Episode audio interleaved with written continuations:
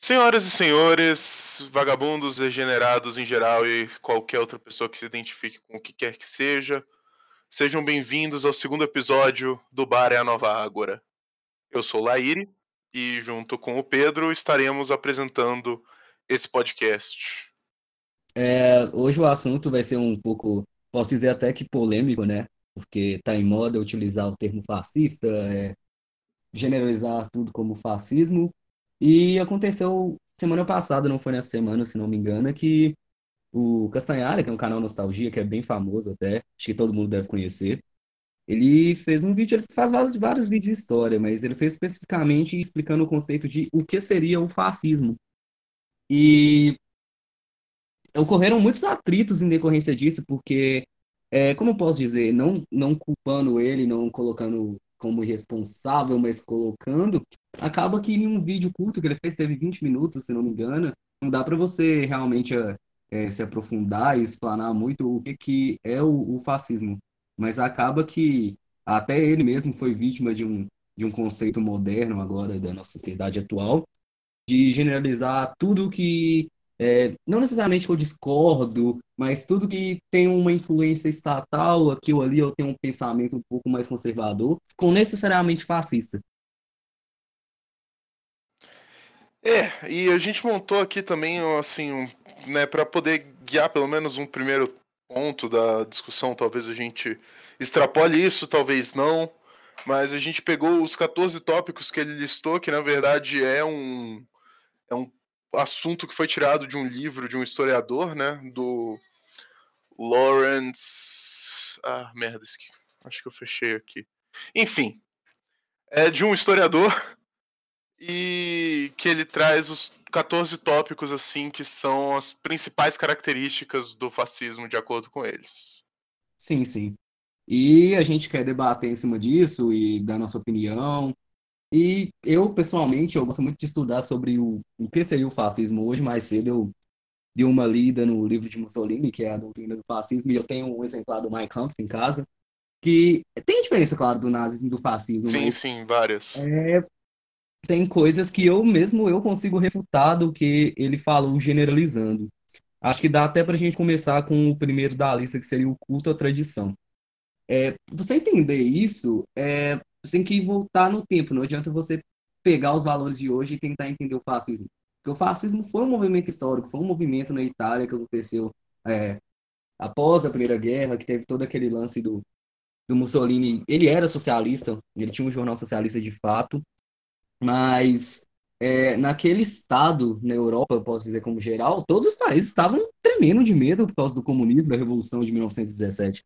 Todo mundo realmente temia o comunismo, até porque era uma ameaça real naquela época. As revoluções estavam acontecendo em todo lugar na Europa. Na Rússia, nos países do leste europeu, a França teve suas crises de é, se alinhar ao socialismo de certa forma.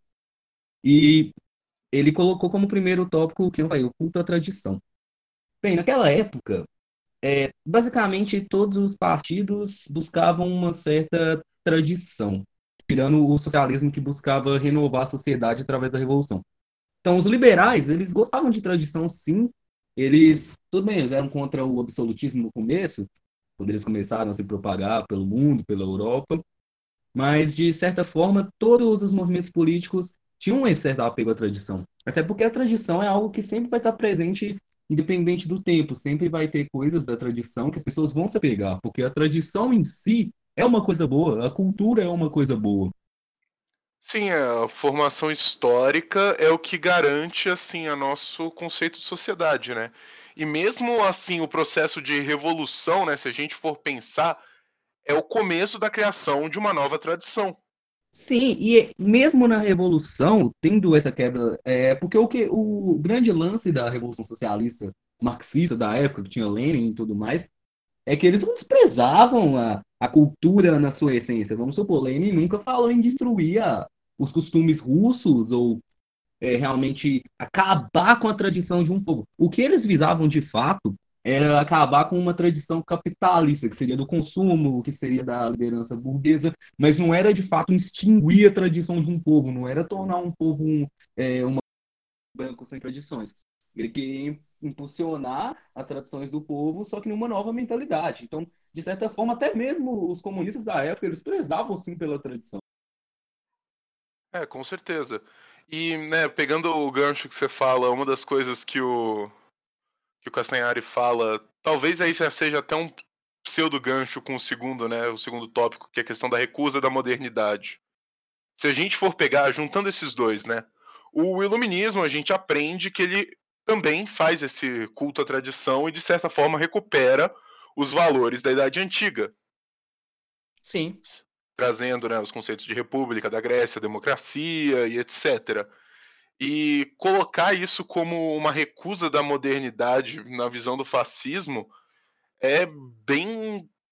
É, como você falou, né? acaba sendo uma análise superficial porque ele coloca num, num vídeo curto e esse é um tópico que está em debate entre os historiadores, sociólogos e etc. até hoje, então resumir uma, um assunto tão polêmico em 20 minutos é um negócio difícil de se aprofundar e tornar algo realmente bem desenvolvido, né? Até porque o nosso conceito de modernidade hoje, ele essencialmente se alheia à questão de ah, desconstruir essa questão de gêneros, do patriarcado, desses padrões ditos antigos. Mas na época a modernidade não era exatamente isso, era uma questão de, é, vamos supor, a, a crítica do Mussolini em questão à modernidade. Seria os valores essencialmente burgueses, de, ah, é, o capitalismo, que naquela época estava começando a globalização. Então, a modernidade que o Mussolini se referia, que até mesmo posso dizer que Hitler se referia, era essa questão de globalização, de você realmente é, miscigenar a sua cultura, no caso de Hitler era mais de raça, mas de Mussolini sim de cultura e de tradição, de você realmente é, esquecer certos aspectos da sua tradição em prol de um mercado global, em, forma, em, em prol do consumo. Então, a questão de modernidade que eles tinham na década 20, de 30 e de 40, era completamente diferente do que a gente tem hoje como modernidade. É, hoje os movimentos de esquerda, principalmente os progressistas, que não são tão mais alinhados ao marxismo, ao leninismo, ao stalinismo, eles veem é, essa recusa à modernidade como se fosse é, uma recusa basicamente sobre valores LGBTs, feministas, é, talvez sobre alguma outra religião ou crença. Tá, isso pode ser envolvido, mas não era exatamente isso que os fascistas queriam dizer com modernidade. Eles se referiam mais a essa questão de dessa miscigenação cultural, da globalização, da tomada da cultura de um povo em prol do comércio, que é o que a gente vê hoje em dia, querendo ou não, vamos supor, é. É, a gente vê como o mundo tá americanizado, né? Sim, me fala uma pessoa que você conheça, assim, da nossa faixa etária, com certeza você vai conhecer, mas é, perguntando ao telespectador, você pode contar no, nos dedos assim as pessoas que você conhece que com que apreciam alguma cultura brasileira, seja musical antiga, se algo raiz mesmo do Brasil, uma cultura um pouco mais é, própria, assim dizendo, porque querendo ou não, a modernidade, nossa atualidade, ela trouxe basicamente uma coisa homogênea no quesito cultural. Se você for na China, se você for, sei lá, num país distinto da Ásia e você for aqui na América Latina, a gente vai ter muita coisa em comum, a gente vai consumir as mesmas basicamente, a gente vai pensar do mesmo jeito, a gente vai ter assistido os mesmos desenhos da infância, a gente vai o mesmo material artístico. E naquela época não existia isso, porque a globalização estava começando a engatinhar. Globalização moderna, de fato.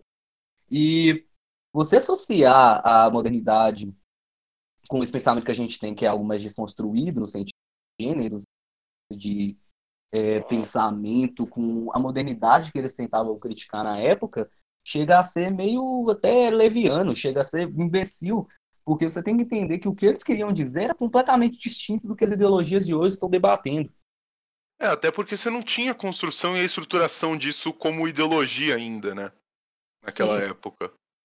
Então você não tinha, sim, os movimentos, né, vamos colocar assim, né, os ideais feministas estavam começando a surgir, né, da liberação da mulher, quebrar com esse padrão da mulher que fica em casa e apenas cuida da família, para locais onde as mulheres começavam a poder, né, a poder não, mas começavam a ter mais liberdade de ação e Sim. opinião que, assim, é natural, né? A sociedade vai evoluindo e a cultura muda. Isso aí é fato.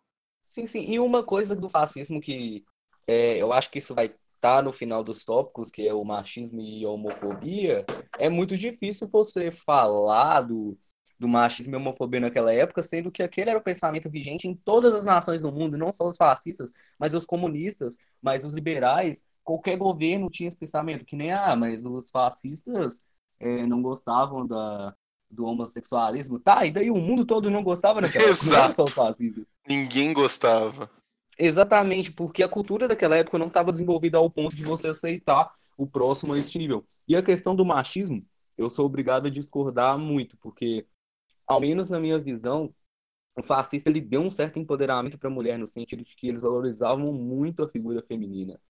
É, eles tinham um, alguns conceitos meio fixos, na questão de, tipo, ah, o homem ideal é aquele homem que está em prol do seu país, que empreende em prol do seu país, que participa ativamente da comunidade do seu país, que tenta buscar o bem para o seu país através, pode ser do serviço militar, pode ser através do trabalho, pode ser através do trabalho intelectual é, a favor do, do, governo ou daquela ideologia, enquanto as mulheres, é, elas foram, não vou falar privadas, mas eles tentaram enaltecer o papel da mulher. Isso é uma coisa muito presente no fascismo e no nazismo, inclusive, que muitas pessoas tentam esquecer.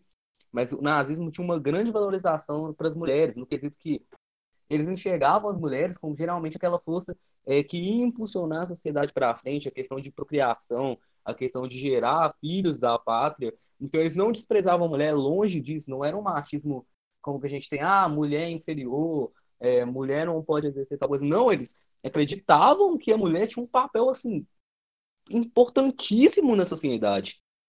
Eu acho que esse, o que ele coloca como machismo nesse caso é justamente assim a valorização da mulher nesse papel tradicionalmente feminino, né? E não Sim. nesse sentido de igualdade que se tem hoje. Mas vamos deixar para discutir isso depois e vamos para o tópico 3, que é a ação pela ação isso, isso é algo muito legal de falar, porque principalmente nessa parte eu concordo e olha que eu tenho meus, minhas tendências para esquerda, digamos assim, mas essa essencialmente eu concordo. Por quê? Porque naquela época existia uma grande crítica dentro da Itália, porque existia um milhão de teólogos, existia um milhão de escritores que ficavam escrevendo, teorizando, mas nada mudava, eles ficavam jogando palavras ao vento, igual acontece hoje em dia. Ninguém queria botar a mão na massa, fazer a ação mesmo, ir lá e lutar pela melhora do país. Então os fascistas começaram a abominar isso, de falar, ah, vai ficar teorizando, que tal a gente ir lá e fazer essa ação? Eles gostavam dessa atitude de você não ficar. É claro, a teoria era muito importante no pensamento fascista. Porém, eles acreditavam que não adiantava você só teorizar e você não ter a prática. Entendeu? Tanto que o, o Mussolini, é, um dos principais fatores dele ter abandonado o socialismo é porque ele acreditava que era algo muito teórico. Então, tá, é legal teorizar essa sociedade ideal, mas e daí? Eu não vou conseguir aplicar isso, ninguém vai estar aplicando isso. Eu quero algo que tenha ação, que tenha movimento, algo que vai impulsionar de fato, não é algo que vai ficar no papel e as pessoas tentarem encaixar essa realidade. Eu quero algo que vai funcionar e é isso. É, tanto que se você pegar, assim, né, um. Eu não diria consenso, mas é amplamente. É, em concordância na, nos estudos em geral, assim, que o, o, comunismo é tido como utópico, né? O comunismo, como descrito por Marx, é um movimento utópico, né? Então não adianta você ficar pensando e teorizando sempre como, como chegar numa utopia e não ter a ação e agir em cima de algum objetivo. E provavelmente você vai chegar numa sociedade que não vai ser utópica, porque utopia, o nome já fala, né? É algo inalcançável. Então, ter essa ação, realmente, eu concordo contigo e a gente não pode deixar a teoria de lado, né? Obviamente, mas só pensar e não agir não adianta muita coisa. Sim, sim, essa, essa questão da ação pela ação é justamente essa ideia de, tá, a teoria é muito importante, consegue é, fundamentar a sua ação se você não tiver uma teoria, se você não doutrina, mas é o que eu critico também, o que os fascistas ficavam, era justamente isso, tá, você vai ficar escrevendo, vai ficar jogando palavras, mas tá, e aí, o que, que vai acontecer? Você vai sair às ruas? Você vai fazer um partido? Você vai protestar, sabe? E eu acho que essa ação pela ação, o Castanhari colocou no sentido muito, é, muito pejorativo, que, quem ou não, eu acredito ser uma coisa boa, eu acredito que os movimentos, mesmo que de tentar mostrar suas mudanças, sejam eles de direita, de esquerda, de centro, eu acho que, como eu falei, a teoria é importantíssima, claro, mas a gente ficar estagnado nisso não faz o menor sentido para mim. Sim, sim. E de certa forma isso depõe né, questão de falar que eles ignoravam a teoria, né, que é o próximo tópico, ser contra o pensamento crítico. É bem prepotente, né, falar isso. É porque assim, é, não é que os fascistas repudiavam o pensamento, o trabalho intelectual. É que nem como eu disse no de ação pela ação. Eles prezavam de fato por você realmente fazer essa movimentação na sociedade, você transformar alguma coisa. E não é que eles desprezavam os intelectuais ou coisa assim. Eles queriam que essas ideias surgissem na sociedade de forma efetiva. É, exatamente. Então eu acho que assim, foi colocado de uma forma errônea, né, digamos assim. Mas colocando, né, nessa questão da da liberdade individual que entra aí, né? O, os ideais, assim, a gente vê sim que o fascismo e o nazismo, e consequentemente todos os movimentos totalitários e autoritários, eles sempre buscam o bem comum acima do bem individual, né? Sim, sim. É porque a questão do individualismo no fascismo é um pouco diferente do, do que os liberais, hoje em dia os neoliberais, têm como ideia de individualismo. Eles acreditavam que a máxima do individualismo era sua representação na sociedade, sua representação no povo ou no Estado. E eles acreditavam que a expressão do individualismo devia ser em prol do, do coletivo. É, o que de certa forma, assim, se a gente for analisar friamente, é o que toda a sociedade busca, né? Sim. Porque, querendo ou não, para você ter uma sociedade, você naturalmente, isso aí qualquer filósofo mais liberal de todos diz, né? Você sacrifica algumas liberdades individuais por seguranças e liberdades sociais, digamos assim, né? Mas é que nem o exemplo do anarquismo. Eles seguem muito a ética, que seria aquela barreira, aquela trave para você não meter o louco mesmo. E querendo ou não, é, mesmo no anarquismo, você vai estar tá usando a sua liberdade em prol de uma sociedade harmônica, que era basicamente o que os fascistas pregavam. O que basicamente qualquer movimento político vai pregar, não só o fascismo. Exatamente, né? E agora o outro tópico que eu acho muito interessante é o medo do diferente. Que hoje em dia a gente já está muito acostumado a essa cultura globalizada, mas naquela época os fascistas realmente lutavam contra isso, eles queriam preservar a cultura do seu próprio povo, que na minha opinião não está errado, Sim, concordo contigo. Porque, né, de novo volta ao que a gente falou, por mais que seja, eu imagino que é assim natural pela evolução das nossas sociedades humanas, o a gente caminhar para uma sociedade global, né, que a gente já está cada vez mais próximo, especialmente assim, nós enquanto Ocidente, né, especialmente. Sim. O, e o Oriente também de uma forma um pouco diferente, mas a sociedade ocidental em si já é uma sociedade globalizada e que envolve metade do mundo, pelo menos, né? Coloquemos assim.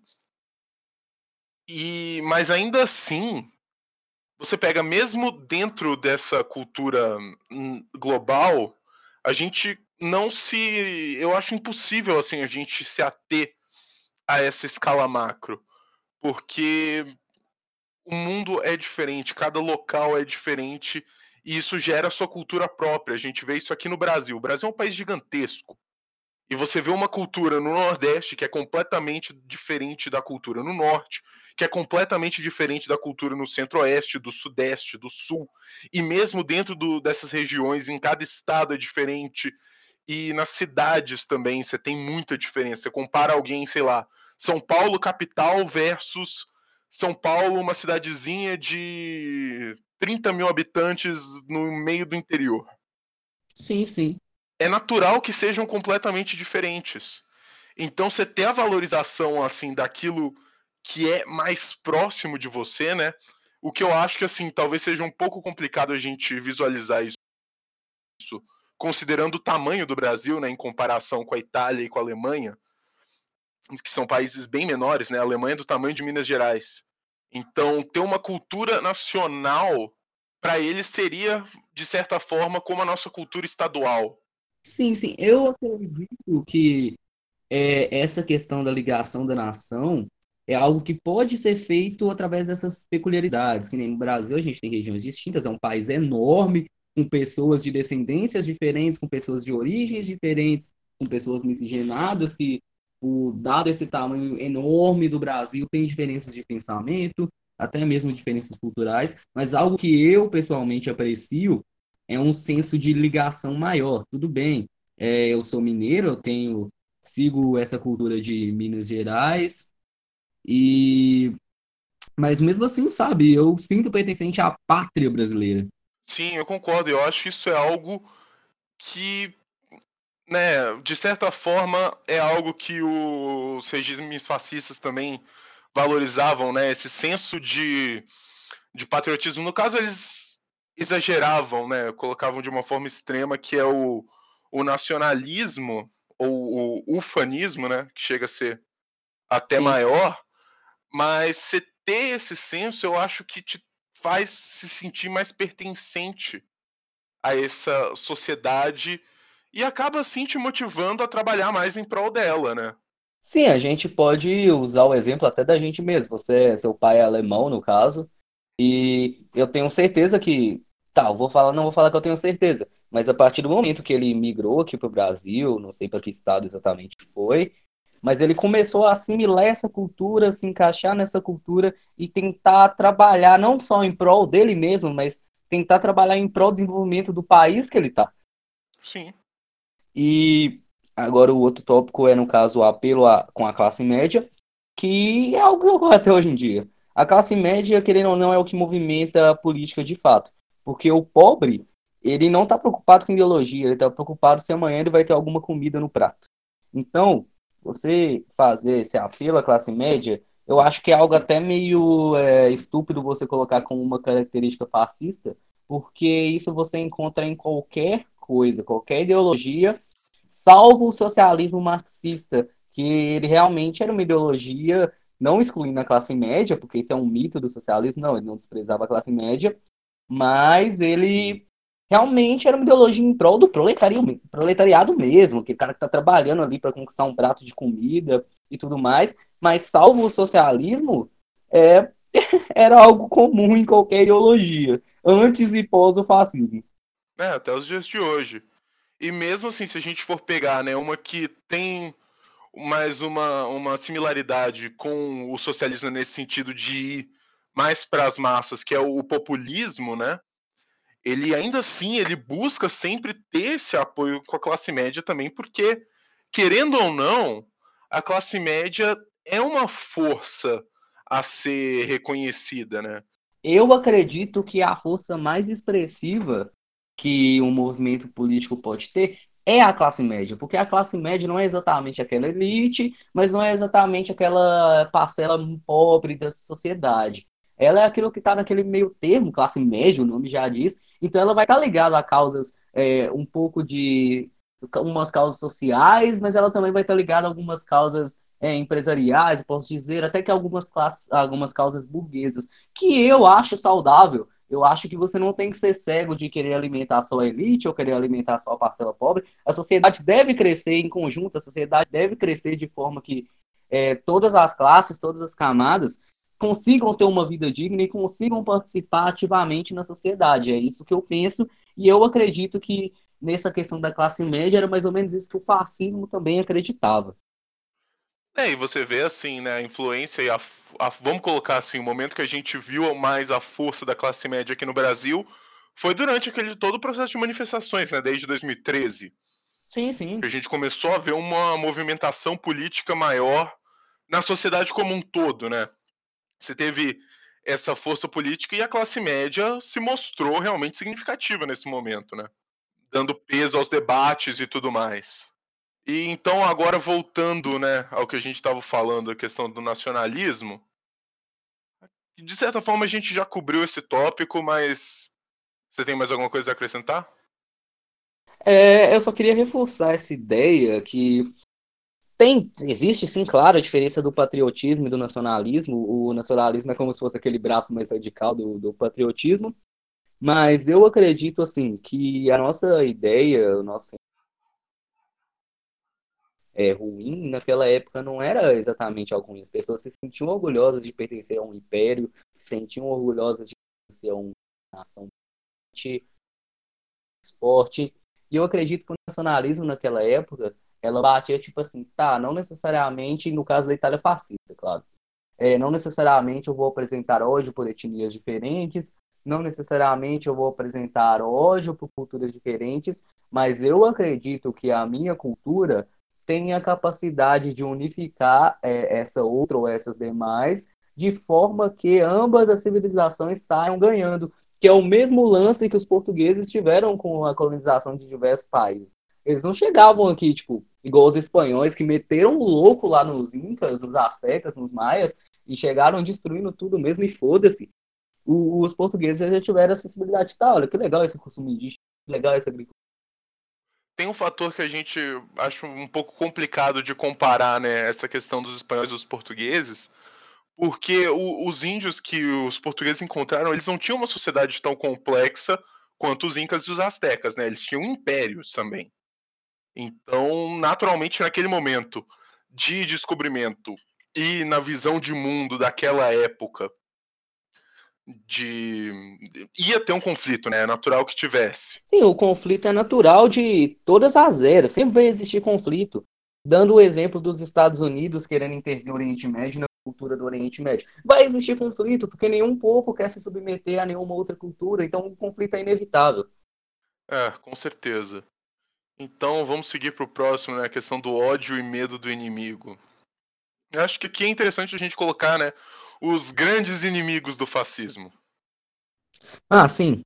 É, a questão do, do, do fascismo na Itália especificamente é que naquele contexto Mussolini via como inimigo as seguintes pessoas, que era os socialistas, realmente igual a maioria do mundo via, e eles viam como inimigos, como posso dizer, alguma cultura dita degenerada, porque o, o Mussolini ele tinha muito esse lance de tentar reviver o Império Romano, que era um aglomerado de culturas em prol de um governo, em prol de uma nação maior, que fazia esse intercâmbio cultural, mas ao mesmo tempo é, era integrado a essa cultura maior, que foi o exemplo que ele tentou fazer na, na, na Etiópia. Sim, né? Assimilar a cultura, mas de certa forma ainda manter a sua cultura original como a dominante, né? É porque o fascismo ele tem um grande lance de acreditar que existem culturas mais desenvolvidas. Que, claro, na antropologia tem pensamentos que concordam com isso e tem pensamentos que acham que as culturas devem ser analisadas de forma independente.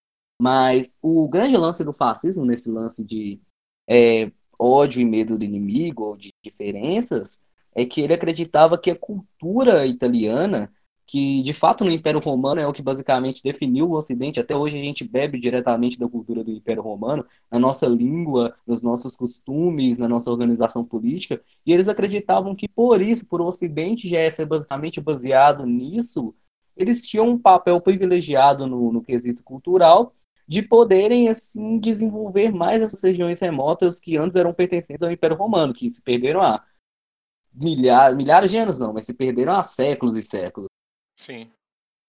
É, e se for pensar, né, nessa questão que você falou dos antropologistas, volta aquilo que eu falei no episódio anterior, da gente analisar a história, e nesse caso as sociedades, né? Você tem a análise objetiva, que você busca ao máximo se aprofundar na mentalidade daquela sociedade para entender na visão deles como eles chegaram até lá, e a visão subjetiva, que é a partir dos seus valores você analisar aquela sociedade. Então, claramente, se a gente for comparar uma sociedade, né, isso voltando um pouco mais no tempo, né, pegando a época das grandes navegações, as sociedades que tinham né, toda uma cultura estruturada de leis e arquiteturas e armas e etc., todo um desenvolvimento tecnológico extremamente alto versus os índios que moravam em casa de palha e usavam a tanguinha,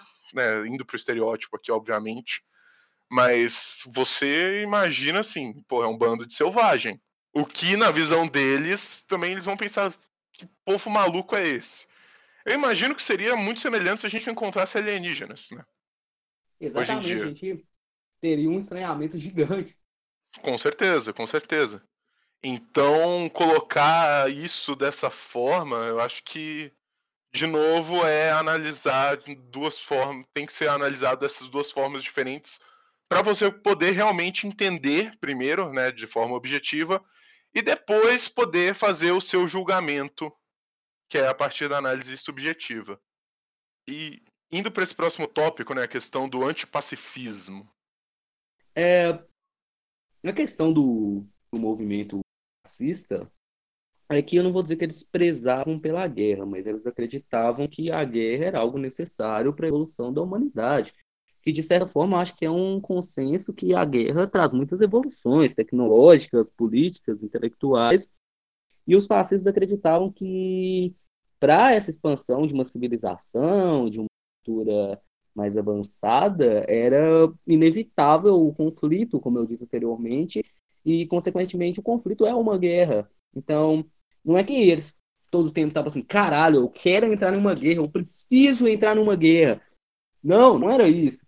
Era questão que eles vinham, porra, é, como que eu vou expandir essa minha ideia, é, esperando que todos os países estejam de portas abertas? Vai, vai chegar no Oriente Médio e tentar falar com eles que é errado você submeter a mulher ao tratamento da religião dele. Eles vão falar, foda-se. Foda-se. Se você não tiver um conflito, se você não tiver um, algo bélico em relação a isso, que é que os Estados Unidos fez, mesmo eu acho que de forma errada, você não vai conseguir fazer porra nenhuma, velho. Sim. E assim, é como você disse, é consenso que a guerra traz as maiores coisas, de novo, coisas que a gente já discutiu no nosso episódio anterior, né? A evolução tecnológica que surgiu durante as guerras, né, especialmente durante a Segunda Guerra, foi absurdo. A gente a internet surgiu graças à Segunda Guerra, é muito da medicina evoluiu bastante. Ou as questões bélicas também, obviamente, evoluíram a partir da guerra, né? Você estava o tempo inteiro buscando novas tecnologias para suplantar seu inimigo. E naturalmente outras coisas se desdobram disso aí. Sim, sim. E não fazendo um discurso de falando, caralho, que não falei guerra, guerra, guerra, guerra, guerra. Não, mas é algo que ocorre, é algo que vai ocorrer, é algo que sempre ocorreu. A guerra é um movimento natural da espécie humana. A humanidade sempre teve em guerra por causa de valor. É, e se você colocar. É, se você tem uma sociedade que esteja como é que eu posso dizer assim, sempre preparada para a guerra, digamos assim, é uma sociedade que provavelmente, numa situação de conflito, não vai ser suplantada. Apesar de que, ironicamente, eles foram, né? Tanto o nazismo quanto o fascismo italiano. É, mas essa é uma questão que é até engraçado você debater, porque, mano, literalmente o mundo todo se virou contra os malucos todas as potências liberais, todas as potências socialistas, todas as potências que buscavam essa globalização. Então, basicamente, ficou. A Itália, ela não era aquele maior exemplo de militarismo, porque eles entraram na guerra basicamente porque eles não tinham opção. Porque os nazistas começaram todo esse movimento bélico no mundo, que desencadeou a Segunda Guerra, e os italianos, como aliados do cara, falaram, mano, caralho, velho, olha o que Hitler fez, cara dominou caralhada de país aqui nessa merda eu tenho que fazer alguma coisa, senão vou ficar para trás. Então foi algo precipitado. Com certeza. É, a questão do, do elitismo acho que bate muito forte com essa questão do, do contra o pensamento crítico e o antipacifismo e a questão da classe média. Não era que os fascistas falavam, caralho, tu é rico, caralho, meu país, essa é o não, pelo é o contrário, isso é o que os liberais da época faziam. Os fascistas, essa questão do elitismo, que eu acho que o Castanhari tentou explicar mas ele não conseguiu, até por, não vou falar se é só mau caratismo, mas a questão do tempo, do vídeo, de uma, ter uma explicação mais abrangente para uma população que não tem tanto conhecimento histórico, mas a questão do elitismo do, do, do fascismo era essa questão de justamente essa elite cultural, como eu posso dizer, tá, no meu país, nós temos um pensamento de uma civilização mais avançada, nós temos um pensamento que pode vir a contribuir para o mundo todo. Então, a questão do elitismo no fascismo, pelo menos pelo que eu li na doutrina do fascismo do, do Mussolini e, e tudo mais, era uma questão mais voltada para essa questão de uma, uma cultura um pouco mais aprofundada no que ela deveria ser. É, eu boto fé. E nesse sentido, né, eu acho que aí a gente passando agora para a Alemanha nazista, né, porque por mais que eles sejam diferentes, é também uma, uma vertente do fascismo, né, com todos os seus detalhes, eles tinham muito mais isso, né, da, o conceito da raça superior e, consequentemente, no caso deles, o ódio aos judeus, mas. E realmente isso aí é complicado, né? Eu acho que aqui no Brasil é muito mais difícil você ter esse sentido justamente pelo nosso processo histórico, que a gente não tem uma cultura única, né? O Brasil surgiu justamente dessa miscigenação absurda e a mistura entre praticamente o mundo inteiro, né? Sim. E aprofundando nisso, é, sobre essa narrativa do elitismo, na Alemanha nazista eles tinham essa ideia ligada à elite, que nem você falou, mas a raça. Então não dá para você comparar exatamente o nazismo, essa questão dos judeus, com a ideologia fascista original, que era da Itália. Sim, sim, verdade. E partindo então para o heroísmo e o culto à morte. Esse é até é um ponto interessante nessa questão do culto à morte, que vendo, eu estava vendo um vídeo de um professor, ele falando que esse é o ponto que difere o, o fascismo e o comunismo na teoria da, fecha, da ferradura. Para quem não conhece, a teoria da ferradura é o seguinte: você imagina uma ferradura de cavalo, né? Ela é um U com o corpo dela mais gordo, assim, né? E as pontas vão se encontrar de novo, né? No formato, obviamente, da, do casco do cavalo. E, e essa teoria ela diz que o, enquanto mais extremo você vai para cada um dos lados, mais elas acabam se juntando novamente, ficando mais próximas. E aí ele coloca que o maior diferencial, assim, para de certa forma refutar essa teoria, colocando o comunismo e o fascismo como coisas iguais, só de as, é, aspectos ideológicos diferentes, né, mas métodos completamente iguais, é justamente essa questão do culto à morte. Que no fascismo você tinha realmente assim essa ideia de do culto à, à morte heróica, né? É o heroísmo onde todo mundo pode ser um herói da sua pátria e lutar por ela e morrer por ela é uma honra e de certa forma você vê isso também nas culturas nórdicas, né? Sim. O grande viking era aquele que morria em batalha, que seria carregado pelas valquírias e levado a Valhalla, onde ele iria festejar com os deuses, beber e lutar até o fim do mundo. Sim, sim. Então, o comunismo não tinha disso, né? Eu é, eu discordo um pouco, não muito, concordo que essencialmente é, essa é uma grande diferença, é um grande divisor de águas, porque o fascismo, ele explicita isso de uma forma, caralho, mano, aquele cara lutou e morreu pela pátria, esse cara é um herói, isso é uma atitude que todos deveriam seguir, você lutar, é, se necessário morrer, mas eu acredito que, de certa forma, esse culto ao heroísmo, esse culto ao sacrifício, é algo presente, agora sim, em todas as ideologias, porque o comunismo, querendo ou não, ele acreditava muito no heroísmo do proletariado na questão do proletariado se armar, na questão do proletariado ir e lutar contra o agente opressor, e querer ou não, essa luta, se necessário, deveria desencadear em morte. Stalin é o maior exemplo disso, velho.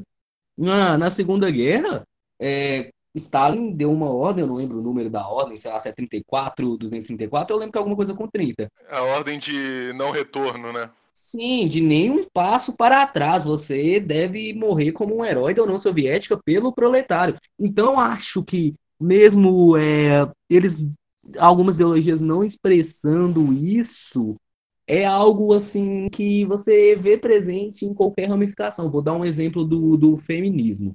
Pelo menos o feminismo mais arcaico, não vou comparar tanto com o feminismo atual que a gente tem difundido.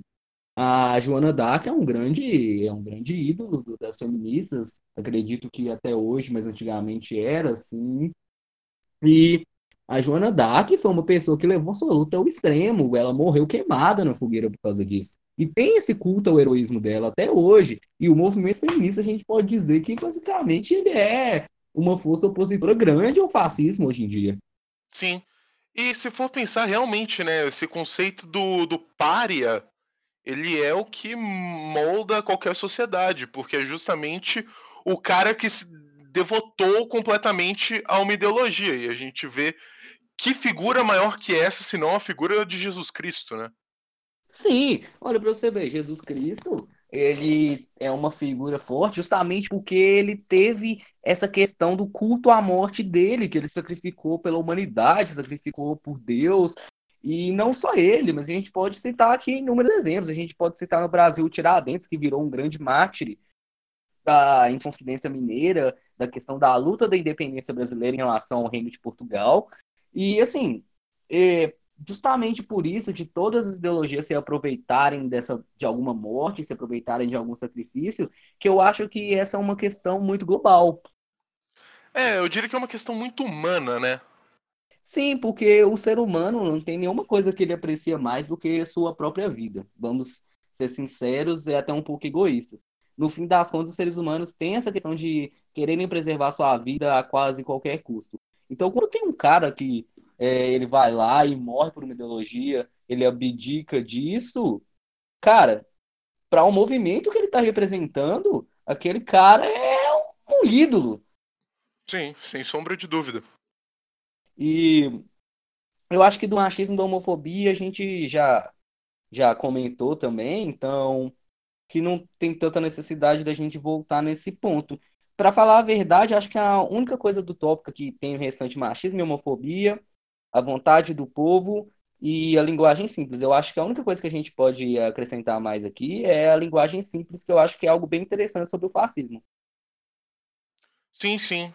Que a vontade do povo diz. Se bem que eu acho que a vontade do povo é o que a gente deve. Pode expandir um pouquinho mais, que a gente não chegou a tratar isso com tanta profundidade. Apesar disso estar tá meio que refletido nos outros tópicos, é, eu acho que justamente, né, se você for pensar que especialmente naquela época, né, é aquele povo que monta a sua sociedade até hoje isso também, mas é o povo em si que é o que representa e o que sustenta uma cultura, uma sociedade, um estilo de vida, tudo isso. Então, se você coloca isso como a vontade do povo de manter, né? Porque é natural, né? O ser humano ele tem medo do diferente isso é um aspecto básico da sobrevivência. Quando a gente vê algo que a gente não entende, a nossa o nosso instinto básico de sobrevivência é recuar daquilo, ficar distante, até a gente conseguir efetivamente entender o que é aquilo e saber como lidar. Sim, sim, isso eu acho que é algo presente em todos os humanos, sem exceção, em todos os aspectos da vida. Se você está num grupo de amigos seu num bar e você vê uma pessoa desconhecida chegando, é, você pode até recepcionar ela bem, mas vai ser muito difícil você agregar ela àquele grupo de forma espontânea. Primeiro você vai ver se você acha que ela condiz com o que aquele grupo está pensando, se, se ela condiz com o rolê que você está frequentando, e se daí rolar, depois desse estranhamento, as coisas vão se harmonizar. Sim, e é interessante, não outra coisa colocar que é daquela época, foi a, né, os anos 20 foi quando o rádio começou, foram os primeiros momentos onde uma única pessoa conseguia falar com um povo inteiro ao mesmo tempo. Sim. Então, você tem esse reflexo assim de era um mundo muito mais simples, né? A sua vida até então era no máximo, no máximo a sua cidade. Alguns muitos poucos via ficavam viajando de um lugar para outro, mas a vida da grande maioria das pessoas era aquele mundinho micro, se for comparar com o nosso mundo global de hoje, completamente micro que de todas as pessoas que dividiam os mesmos valores e as mesmos, ah, os mesmos fatores culturais. Então você pensar naquele momento onde você está vendo, nossa, estão vindo forças para mim completamente desconhecidas de culturas completamente desconhecidas que vão mudar a minha vida totalmente. Eu não sei se isso vai ser bom ou ruim. Caramba, eu quero ficar no que é seguro. Isso é algo que todo ser humano vai querer fazer, não importa se é num movimento político coletivo, se é num movimento individual, se é algo na sua vida, no seu dia a dia, isso é algo presente em todo ser humano. E, consequentemente, movimentos são feitos por seres humanos. E esses seres humanos ainda vão carregar esses traços individuais, esses traços é, inatos do ser humano, e eles vão querer aplicar isso na sua ideia que vai ser expressada. É, então o último tópico eu acho que vem com isso que eu comentei, né? Essa questão da linguagem simples. Sim, é, tanto o fascismo quanto o, naz, quanto o nazismo, eles buscavam slogans, buscavam frases fortes, frases marcantes que realmente iriam trazer aquela população que não estava tão convencida assim ao movimento, aderir àquela ideia. Porque a grande questão da propaganda é que até um dos das pessoas mais influentes no estudo das propagandas é um nazista, que é o ministro da propaganda, que é o Joseph Goebbels, é, e mais agentes nazistas, inclusive Hitler, que era um monstro do oratório, isso a gente não pode negar. Sim, a propaganda nazista foi revolucionária. Sim, isso você gostando ou não do fascismo, você discordando do nazismo, que nem eu discordo fortemente dessa questão de, de raça, para mim, no, pelo menos no meu país, no Brasil, não deveria existir essa divisão. Para mim, se você é branco, se você é negro, se você é pardo, você é brasileiro e foda-se, não estou ligando, porque querendo ou não, todos nós somos miscigenados. É, pelo menos eu posso falar 99%. Até mesmo, é, olha pra você ver, eu tenho origens diversas pra caralho, mano. Minha família materna tem muita influência alemã, que meu bisavô veio depois da Segunda Guerra, é, pai da minha mãe, ele é neto de dois imigrantes alemães que, se não me engano, vieram no período da Primeira Guerra, que era Estela alguma coisa e outra coisa, não lembro o sobrenome, tem anos pra caralho, não sou obrigado a lembrar até Justíssimo. E, sabe, cara, é, eu acredito que a gente é miscigenado. Por exemplo, sei lá, eu sou descendente de português, de africano, de indígena, de alemão, de italiano. Você mesmo tem miscigenação libanesa, é, alemã, italiana. E, sabe, cara, essa questão da, da raça, eu pessoalmente eu acho é uma coisa estúpida no contexto brasileiro. Mas voltando a esse conceito europeu daquela época, que raça era basicamente sinônimo de cultura, sinônimo de um povo é, homogêneo, é, essa linguagem simples, ela buscava de fato angariar esse orgulho de ser pertencente a um povo, de ser pertencente a um grupo exclusivo e de convencer essas pessoas que estavam indecisas. É.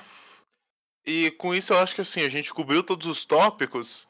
Eu acho que uma das coisas que a gente pode trazer aqui para continuar a nossa, nossa conversa é agora que a gente fez essa análise objetiva, fazer a análise subjetiva trazendo isso para os dias de hoje. Sim, sim. É, eu vou propor uma coisa muito interessante agora para mim. É, coloca aquela música de elevador que eu vou fumar um cigarro e ir no banheiro. Sim, senhor.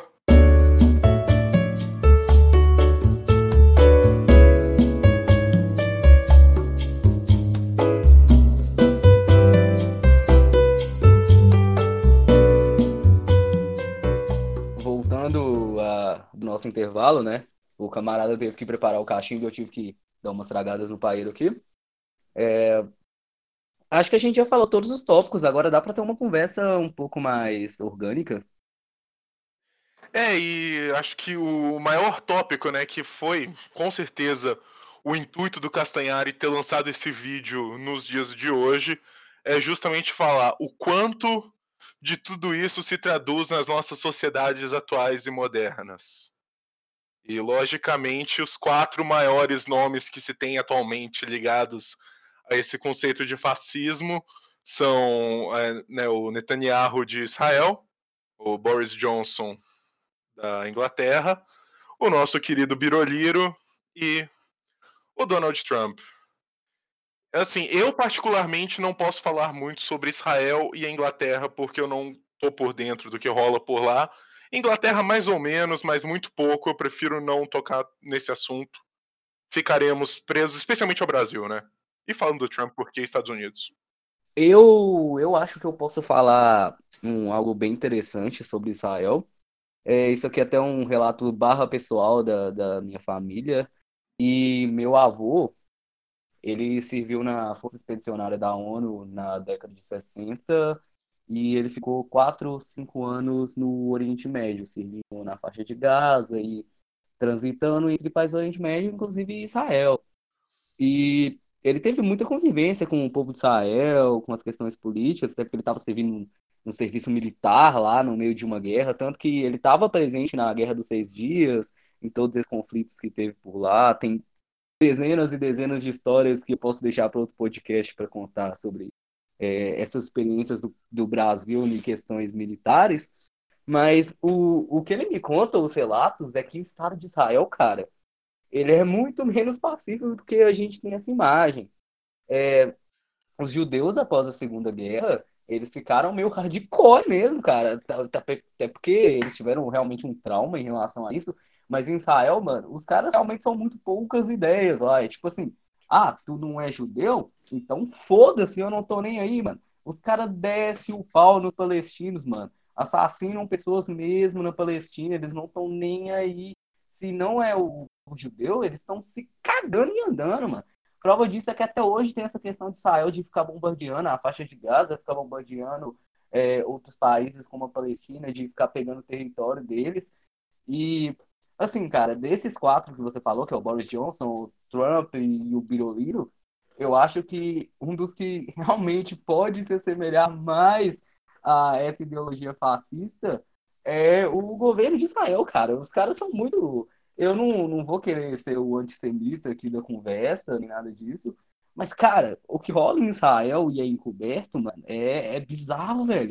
Eu falo isso porque eu tenho relatos diretos. Meu avô viveu lá no, no meio da guerra, trocou tiro, teve lá lutando pelo Brasil e pelo mundo, é, sofreu bombardeio pra caralho, tem história muito engraçada sobre isso, tem sequela até hoje, física, é, até mesmo psicológica, e assim, é, essa questão de Israel, não querendo sair muito desse assunto de, de fascismo, que eu acho que isso daria até um ótimo podcast posterior de falar exatamente sobre Israel.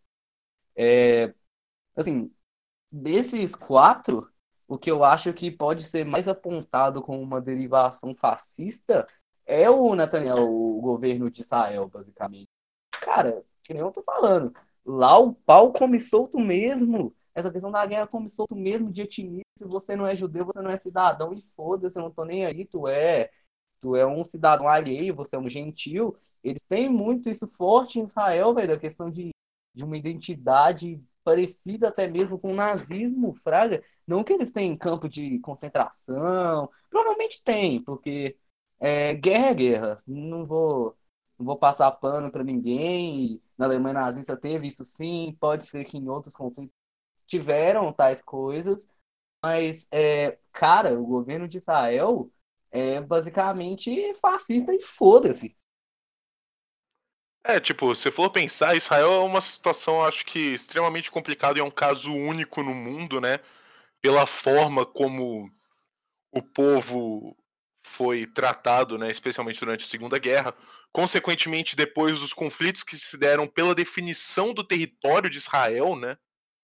O fato deles ter meio que sido forçado, olha aqui, todo mundo aqui, você saem daqui que a gente vai botar esse povo aqui. A galera de lá, obviamente, fica tipo, what the fuck? Não, é, é igual, tipo assim, sei lá, o, vamos supor que tem um extermínio de colombianos e uma guerra andou na atualidade.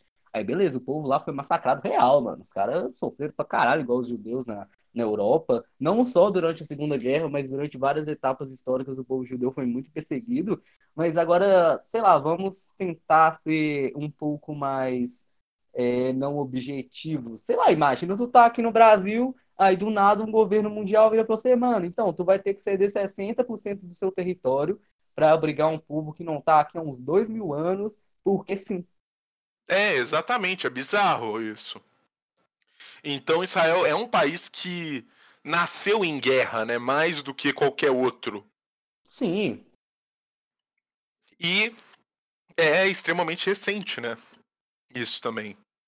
É, isso é coisa da década de 60, igual eu falei, Israel, se não me engana, se não me engana, foi formado em 1948, que foi é, através da ONU. Não sei se tinha ONU exatamente na época, mas era um consenso global dessa formação desse Estado judeu. E, cara, a década de 50, 60 foi um inferno naquela região. Tanto que, olha pra você ver, o bagulho foi tão sinistro que o meu avô um brasileiro que nasceu em Sete Lagoas foi lutar nessa porra. Fraga, é, é, é um negócio sinistro. É, desse naipe. Então vamos tentar passar rapidinho, assim, a partir do que a gente sabe. Disclaimer, a gente pode falar muita coisa aqui que não está necessariamente correta, especialmente quanto a Israel e a Inglaterra, que são os que a gente tem menos noção. Mas eu acho que seria bacana a gente passar por todos esses tópicos na visão, né, na sociedade de Israel. Então, culto à tradição. Você tem, obviamente, né, o povo judeu e toda a sua história ju judaica. É muito forte isso, essa tradição judaica. Eu acho que é o povo que tem essa tradição mais forte nos dias de hoje, né? É o único povo que realmente manteve essa cultura dentro do Ocidente, né? Que manteve isso e soube se adaptar melhor sem perder isso nesse processo de globalização. E olha que eles tiveram empecilhos. Pra caramba. É, a questão da recusa da modernidade, isso aí eu discordo. Eu acho. Eu não sei quanto a essas questões da modernidade nossa atual. Isso aí eu não sei dizer muito. Eu acredito que essa recusa da modernidade por lado de Israel é mais essa questão até parecida com o fascismo que a gente falou de tipo, cara, meu povo já tem uma cultura e eu tô me cagando, não quero matar a cultura do meu povo por ideologias modernas. Sim, sim. E não, mas eu digo assim, por exemplo, a evolução. Israel é um polo tecnológico mundial. Sim, claro, Israel é uma potência militar, uma potência tecnológica e eu arrisco dizer que é até mesmo uma potência econômica. Porque, querendo ou não, é, eu acho que isso já todo mundo sabe, não, não querendo ser bloqueado, não, eu não sou antissemita, por incrível que pareça. Mas é, os judeus eles dominam muito o mercado financeiro global, cara. Isso de muitos anos. Sim. E, consequentemente, né, justamente essa questão deles terem essa cultura do povo judeu tão forte, é, acaba que a sociedade judaica no mundo inteiro, né, que consequentemente ela está espalhada pelo mundo todo, ela tem essa ligação com Israel bem forte, né? Sim, uma ligação direta, tanto que é, milhares e milhares de judeus ao redor do mundo fazem contribuições mensais para o governo de Israel. Sim, exatamente. E é, contra o pensamento crítico, eu acho que isso já é muito ligado à questão de eles estarem aquele culto deles, aquela comunidade, então não é que eles vão desprezar o, os intelectuais, mas sabe, eles têm preferência pelo pensamento alinhado ao judaísmo. Sim, mas eu não sei se tem tanto assim esse fato de ser contra, né? Eu acho que esse é o ponto. E voltando um tópico, né? A questão de ação pela ação eu acho que é mais é, ação e reação lá, né? Um estado de guerra constante, então não é ação pela ação, mas é ação e reação o tempo inteiro. Sim. É, a questão da, da ação é que o Estado de Israel é um Estado muito é, ativo nessas questões até hoje. Lá sempre teve guerra e eu acredito que isso não vai se resolver tão cedo porque eles acreditam muito nessa questão de atividade ou atividade dos países que, ah, vamos fazer relações diplomáticas, vamos fazer o quê? Mano, o Estado de Israel tá pouco se fudendo. Se tu fez alguma merda pra eles, eles vão te bombardear e foda-se, é isso. É. Então, medo do diferente.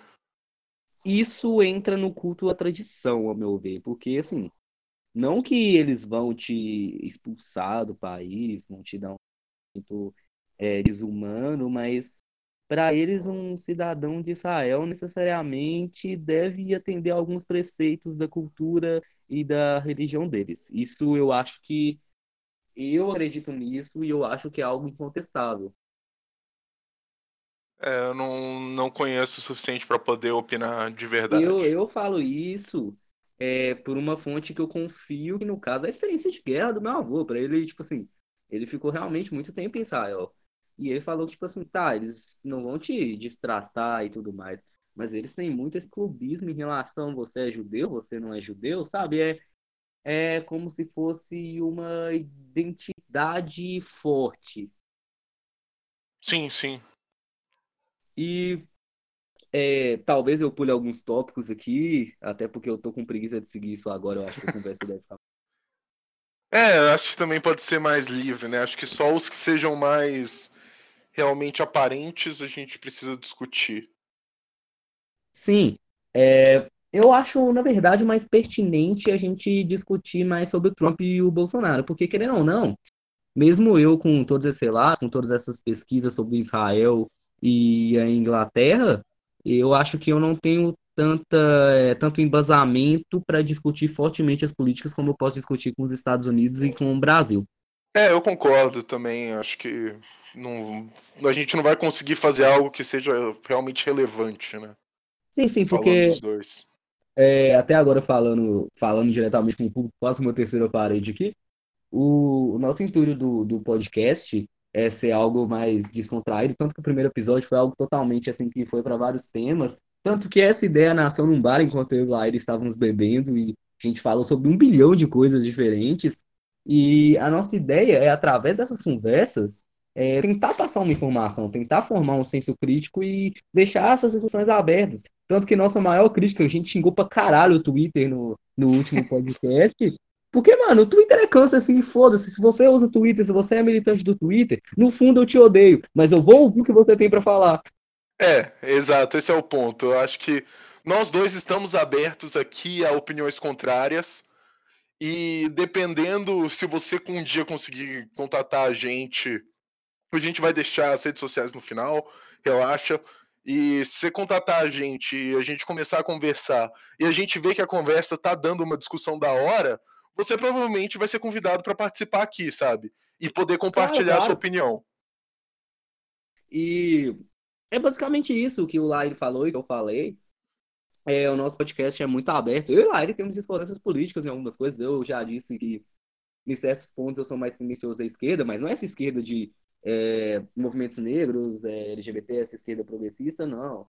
Eu gosto muito de alguns pontos de Marx, eu gosto de alguns, muitos pontos do liberalismo, e eu acho que a melhor forma da gente se desenvolver intelectualmente é estando aberto para essas discussões.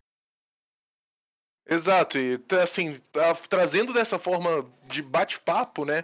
Que é a nossa ideia inicial. Hoje a gente tentou trazer um negócio um pouquinho mais estruturado devido à complexidade desse tema em si, né? E toda a polêmica que ele traz nos dias de hoje, a gente tentou trazer um negócio um pouquinho mais estruturado.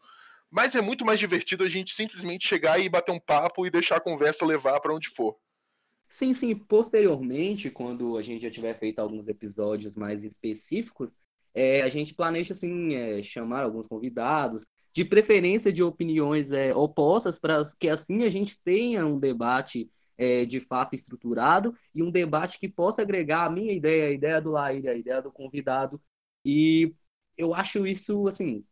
É, minha principal crítica às redes sociais, ao Twitter, é justamente essa falta de discordância, essa falta de debate. Porque, cara, olha o que a gente falou até agora sobre fascismo. Se eu fosse postar aí sobre o fascismo falando que eu concordo com uma coisa, que eu discordo de outra, mesmo eu falando, caralho, eu discordo disso aqui, eu acho que isso aqui é errado, essa questão de raça é errada. Se eu falasse, não, eu acho da hora esse culto à tradição até certo limite, cara, eu ia ser cancelado na hora no Twitter. Totalmente, totalmente. Você receber ameaça de morte, essas coisas, porque são lugares onde não dá mais para discutir no verdadeiro sentido da palavra, né? Trazer e argumentar opiniões contrárias. Então, voltando aqui, né? Vamos tentar falar agora sobre o Biroliro.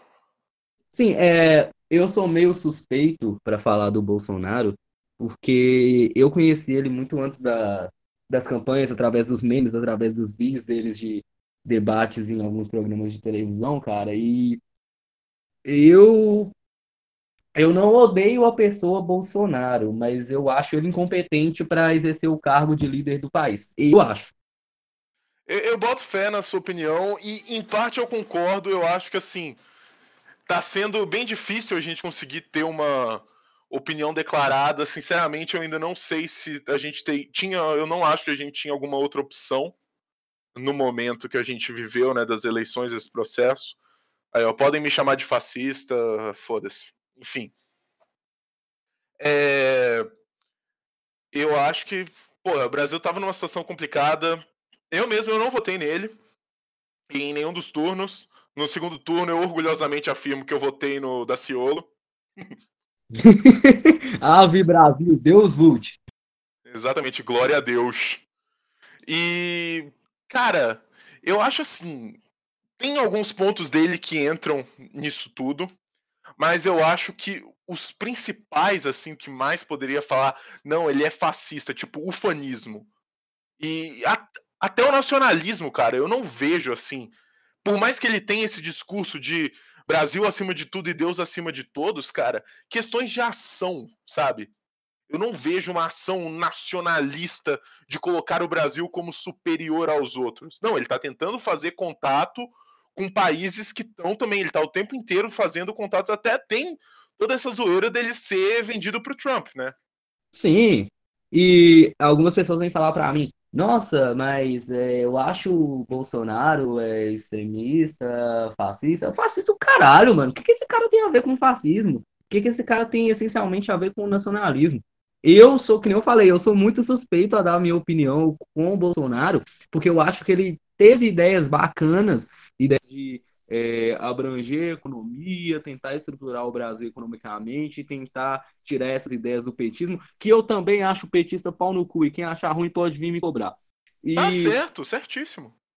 E, mas mesmo assim, cara, eu, na minha visão política que eu tenho hoje em dia, para mim ele é só mais um incompetente que a democracia elegeu. E sim, eu sou contra a democracia. Essa merda só elegeu o cara burro pro país. O Brasil tá assim hoje em dia. Porque os caras tiveram essa ideia republicana e derrubaram o Dom Pedro II. E é isso. E foda-se quem discordar. Tudo por causa de mulher, velho. Mano, e o pior que foi mesmo, velho. O cara ficou assim, caralho, o nobre roubou a mulher que eu gostava, mas e se eu derrubar o, o monarca? Fraga foi basicamente isso. Stonks. É, velho. Ah, eu também acho que uma monarquia constitucional seria a melhor opção, mas voltemos a esse que vamos tentar fazer um vídeo, um podcast um pouco mais focado nesse tópico. Sim.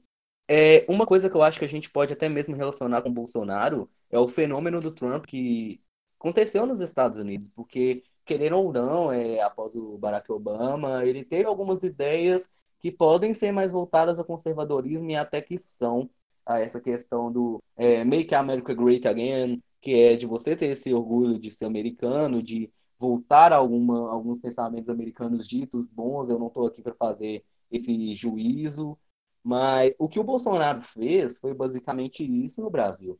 Ele quis trazer de volta alguns conceitos que ele achava positivo do militarismo, de uma sociedade um pouco mais organizada e hierárquica, de alguns costumes serem, vou falar todos, mas alguns costumes serem mais ampliados e divulgados no Brasil, e se inspirar fortemente no conservadorismo internacional. E eu acho que o Bolsonaro, a maior inspiração dele, não só acho, mas eu tenho certeza que a maior inspiração dele foi o que o Trump fez nos Estados Unidos. Porque ele angariou essa questão de, do, do conservadorismo, de você remontar pensamentos que foram perdidos por uma dita esquerda, que aqui no Brasil foi o petismo, e nos Estados Unidos, no caso, foi o Barack Obama e etc. E eu acho que é válido você fazer essa relação de que o Bolsonaro, ele é quase como se fosse um Trump tropical, salvo as especialidades, as especificidades do Brasil, dado o contexto político e econômico. Porque não tem como você comparar os Estados Unidos, que já é a maior potência do mundo, com o que está rolando no Brasil. Sim, e assim, eu acho que não é nem colocar quase como um paralelo, porque foi assim que ele foi divulgado na mídia internacional, né? Ele era literalmente o Trump tropical. Porque se for ver, dado né, as diferenças entre as situações dos dois países, o processo que botou os dois no poder foi exatamente o mesmo. Os dois foram eleitos por causa dos memes. Os dois foram candidato piada. Você pega nos Estados Unidos a mídia, né, os programas todos de late night, eles falaram: por favor, Trump, entra na corrida que eu quero rir, vai ser engraçado. E aí, ele ganhou. E aí aqui no Brasil, pô, Bolsonaro, que porra é essa? É zoeira, né? E tá aí no poder.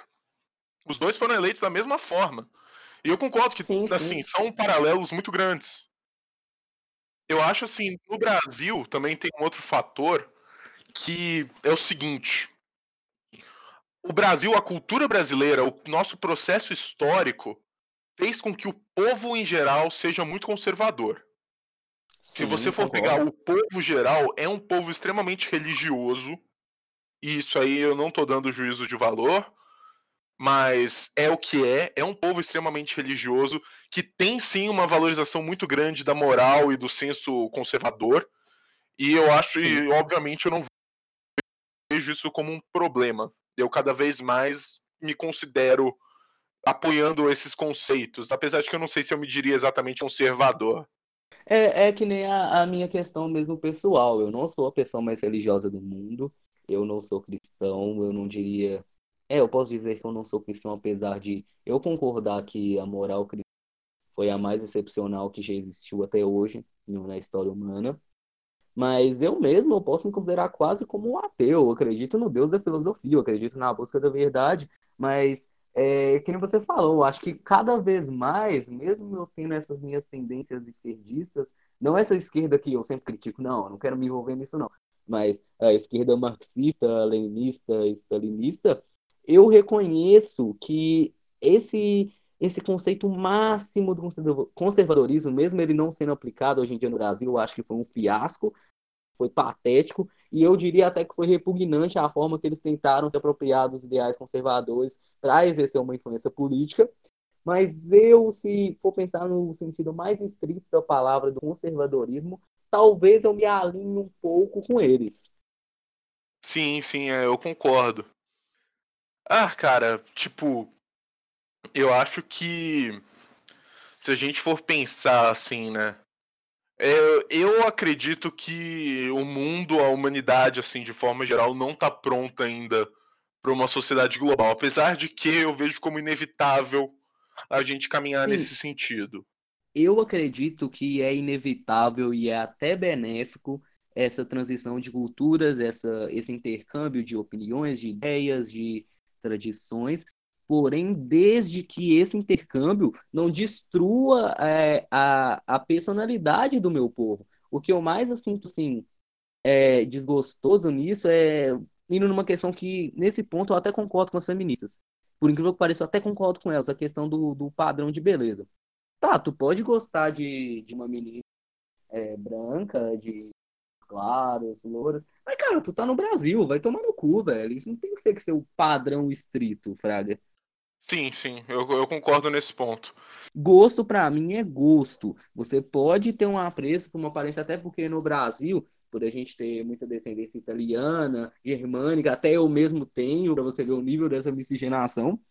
É, eu acho que você tem que valorizar o que existe no seu país. Eu vejo muitas pessoas falando: ah, mas meu sonho é arrumar um emprego e sair logo daqui do Brasil e ir para os Estados Unidos, tá, eu acho válido dado a dificuldade que o brasileiro enfrenta em relações econômicas, de relações sociais. Acho válido as pessoas terem esse pensamento, mas eu não tenho esse pensamento porque eu acho, eu acredito ser covarde você abandonar sua pátria em vez de permanecer aqui e tentar transformar isso aqui em algo decente. Eu acredito nisso. Eu, que nem eu, tô com essa esse pensamento de, é, assim que eu terminar o ensino médio, ir para a Alemanha. Eu tenho família na, na Alemanha e tentar construir uma vida lá e tudo mais. Só que eu ainda tenho essa trava é, pessoal de pensar, cara, eu vou estar tá fazendo é, algo que realmente vai ser mais positivo para mim. Mas eu vou abandonar meu país, eu não vou tentar fazer uma mudança aqui. Eu me sentiria realmente como alguém que tá fugindo, alguém que não quer lutar pelo seu país, alguém covarde, entende? Uhum. É, é assim, eu acho que numa situação. A situação que o Brasil tá passando é, é realmente difícil pra caralho, né, velho? A gente pensar todos os escândalos, a situação econômica que o Brasil passa, né? Que, querendo ou não, é um fator. A gente pode não estar tá na pior situação do mundo, mas também não estamos numa situação boa ainda. E, porra, falar assim, eu, eu entendo esse seu ponto e eu concordo bastante com você. Eu também eu tive já oportunidades de, de sair do Brasil e realmente morar fora. Mas, sinceramente, cara, eu, eu quero ficar aqui. Eu quero. Eu acredito que o Brasil ainda tem chance de crescer e tem como se tornar um grande, uma grande potência ainda. Talvez não necessariamente nem no, na minha vida, sabe? Mas eu não sei, velho. Eu tenho criado gosto por aqui. Isso volta a uma das coisas que você falou bem no começo do episódio, velho. Questão da gente valorizar nessa cultura nacional antiga. Cara, eu comecei a pesquisar recentemente, né? Você pega, especialmente questão musical, que eu sou muito ligado a isso. Cara, Bossa Nova é maravilhoso. Heitor Villa-Lobos é sensacional. E quem conhece Heitor Villa-Lobos nos dias de hoje, né? Então, falta, eu acho que essa valorização da tradição, não necessariamente tradição, né, mas você conhecer a sua história é algo que falta no brasileiro como um todo hoje. Eu acredito é, que o que levou os Estados Unidos a ser essa potência é a questão do povo ser ligado ao país, ele não desistir. Os Estados Unidos já passou por crises imensuráveis, cara. A crise de 29 o país ficou completamente fudido, mas o povo americano, ao contrário dos brasileiros, tá, eu não vou colocar eles essencialmente como covardes, porque eu entendo que tem situações que você não tem opção, mas em vez deles se acovardarem e migrarem para outro país que está melhor, eles ficaram no país, tentaram reestruturar o país, passaram por dificuldades e hoje em dia eles estão vivenciando é, os frutos do trabalho, do sofrimento deles. Eu acredito que o povo brasileiro tem que começar a entender que para a gente melhorar nosso país, a gente não tem que sair do país, a gente tem que fazer uma mudança aqui dentro. Aí, ó, ação pela ação, seu fascista. eu, se eu for cancelado por isso, quero deixar bem claro, eu não sou fascista. Uh, pois é, eu acho assim, é bizarro, né? Eu acho que todo movimento, qualquer movimento político, todos, incluindo o fascismo, tem seus pontos positivos e seus pontos negativos. E quem fala que simplesmente por você apoiar algum ponto de um movimento, você automaticamente é um lixo humano, você é um bosta. Mas agora, se você apoia tudo cegamente e se recusa a aceitar qualquer opinião diferente, independente do seu posicionamento, seja ANCAP, seja liberal, seja fascista, seja comunista, seja socialista, o que quer que for. Se você pega e fala qualquer coisa que está diferente do que eu acredito é errado, vai tomar no seu cu. Aí, ó, contra o pensamento crítico, ó, atitude fascista, hein? Sim, é, eu tenho um pensamento que eu digo que é, eu tenho ambições políticas, sim, é, eu penso em realmente entrar nessa vida política, mas para mim, qualquer pessoa que esquece o princípio filosófico de que nós temos que entender outras ideias e nós temos que nos aprimorar intelectualmente e começa a seguir coisas cegamente, sem nem questionar, sem nem tentar ver o que sua oposição está falando, desculpe esse termo, mas você é um idiota, você é um parasita, você não tem capacidade de raciocinar, você só está seguindo ideias e bordões sem pensar se o que é certo e o que é errado, mesmo identificando com um partido político, mesmo identificando fortemente com ideologia política, se o cara tiver errado, velho, se falhou, vai tomar no cu, tu tá errado, tu tá fazendo merda, igual o, o, o comunismo. Eu sempre tive muito ligado às questões do Marx, a questão de Lenin, Stalin, mas eu vou falar que essa merda deu certo? Não deu certo, deu certo o caralho, o comunismo falhou, o comunismo não tem como funcionar. A mesma coisa que eu vejo esses ancapos falando, não, mas é, a sociedade ancap pode funcionar, pode funcionar o caralho, velho. Não tem como você fazer uma sociedade sem um Estado. Da mesma forma que eu vejo petistas e bolsominions falando, não, mas ele pode ter errado, mas ele é o Bolsonaro, mano. Foda-se quem ele é. Ele tá errado, o que você tem que fazer? Você tem que pegar esse erro, tentar aprimorar o seu pensamento, para assim você expressar algo decente, em vez de ficar cagando merda no Twitter. Exato, exatamente. E mais uma vez voltamos ao nosso ponto principal, que eu acho que é a linha base desse podcast, que o Twitter é um câncer. Sim, mano. Esse podcast, se não chamasse o Bar é a Nova Água, chamaria Twitter é um câncer, foda-se. Justíssimo, justíssimo. E é, eu acho que a gente se perdeu, mas a gente falou sobre o Trump, já e o Bolsonaro, sobre o Boris Johnson e o Nathanael lá de Israel, acho que não tem. Netanyahu. É isso. Não tem como a gente se expressar tão bem.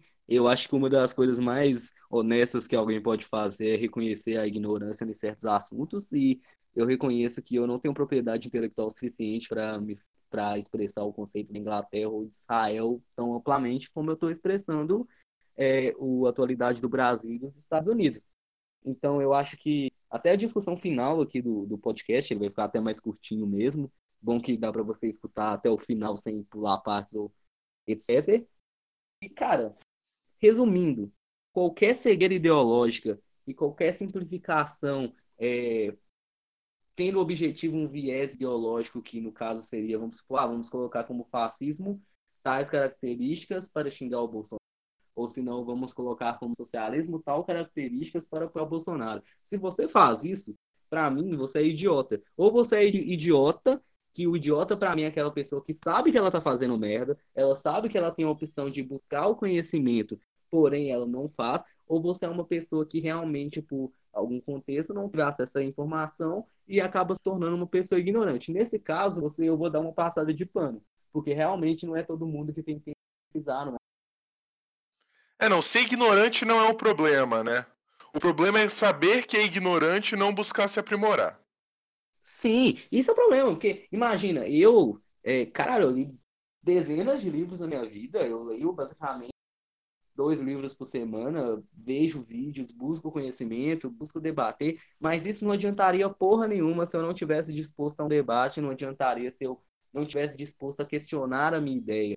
Não, estaria de, não valeria de nada se eu não tivesse disposto a buscar uma verdade que condiza mais com a minha realidade. Então, assim, cara, se você é um estudioso que leu dezenas de livros, vou dar o um exemplo do Olavo de Carvalho. O Olavo de Carvalho, de forma incontestável, é uma pessoa intelectual. Ele buscou conhecimento, ele leu centenas e centenas de livros, ele tem conhecimento muito maior do que o meu e o seu junto, mas ele não deixa de ser um merda porque ele não é capaz de questionar a sua própria mentalidade. Para mim, isso torna você automaticamente um merda. Você não é um filósofo a partir do momento que você faz isso. Sim, Exatamente. Se você não tá disposto a questionar o seu, a sua opinião, o seu ponto de vista, cara, sinto muito, mas você é um bosta. Sim, mano. E agora, é, remetendo ao que a gente falou desse podcast, essa é a ideia, transformar as pessoas em é, pessoas normais e não idiotas. Porque a gente quer abrir esse debate, a gente quer pessoas que realmente discordem da gente, falam, não, você está errado, e expliquem o que a gente está errado, não é só atacar a gente, não é usar um ad hominem da vida. A gente quer realmente é, aprimorar nossas ideias, sejam de esquerda, de direita, é, fascistas, nazistas, é, comunistas. Eu não importaria do, de, no podcast aqui é, fazer um debate com uma pessoa abertamente nazista. Eu tenderia a entender os pontos dela, mesmo discordando, e falar, cara, não, você está errado por tal, tal, tal coisa. Se a pessoa quiser absorver essa ideia, bacana pra caralho. Se a pessoa quiser se fechar no pensamento dela, foda-se, tu vai ser só mais um idiota. É, eu concordo completamente. E eu acho que com isso a gente pode, então, finalizar o nosso episódio de hoje. Deixar sim, sim. aqui novamente as redes sociais. Para mim, vocês podem me procurar especialmente no Instagram. É só procurar por Laire, eu sou o único de lá. É L-A-H-Y-R-I. Você vai me achar. E aí, por mim, você procura o Pedro, que é mais fácil, porque Pedro Azevedo sim, tem milhões. E basicamente é a gente finaliza o podcast aqui. E qualquer opinião que for tirada fora do contexto é, vai tomar no cu, porque eu não quero essa merda aqui. E Cara, eu acho que foi um podcast bem da hora esse. A gente conseguiu fazer tópicos, a gente conseguiu explicar ideias de forma objetiva e no final a gente deu nossas opiniões, que você pode concordar ou não, claro, você está no seu direito. E obrigado a todo mundo que escutou até aqui. Esperem por mais. Valeu, é nós. Falou. Falou.